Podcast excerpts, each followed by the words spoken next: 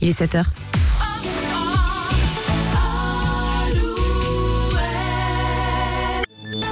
Alouette, les infos en Bretagne, Marie Piriou.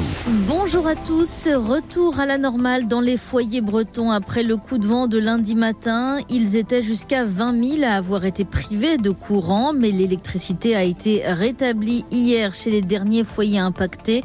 Enedis annonçait hier soir 1500 interventions en 36 heures.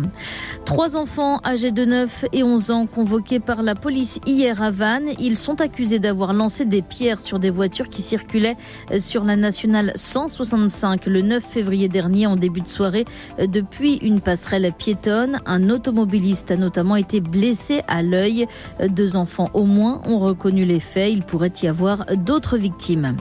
Au chapitre santé, une nouvelle campagne de vaccination contre le Covid va être lancée mi-avril. Elle sera destinée en priorité aux personnes les plus âgées et aux personnes les plus à risque. Le débat sur l'inscription de l'IVG dans la. Le Sénat doit se prononcer à son tour aujourd'hui sur le projet de loi. Le texte qui provoque des réticences à droite et chez les centristes pourrait être modifié. Pour que la loi soit inscrite dans la Constitution, il faut que le Sénat et l'Assemblée nationale adoptent un même texte.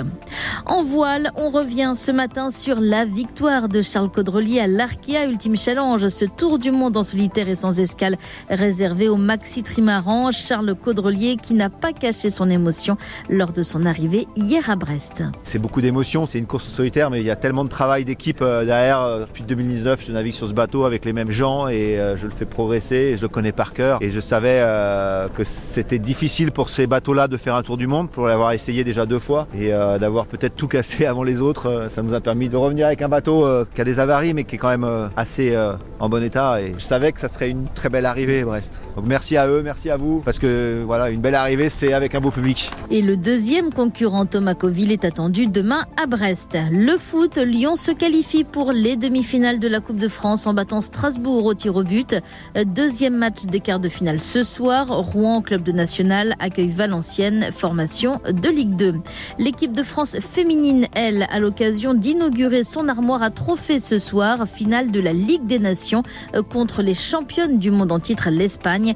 Coup d'envoi de la rencontre à 19h. Passez une très bonne journée. Le matin Alouette. Alouette. 6h10.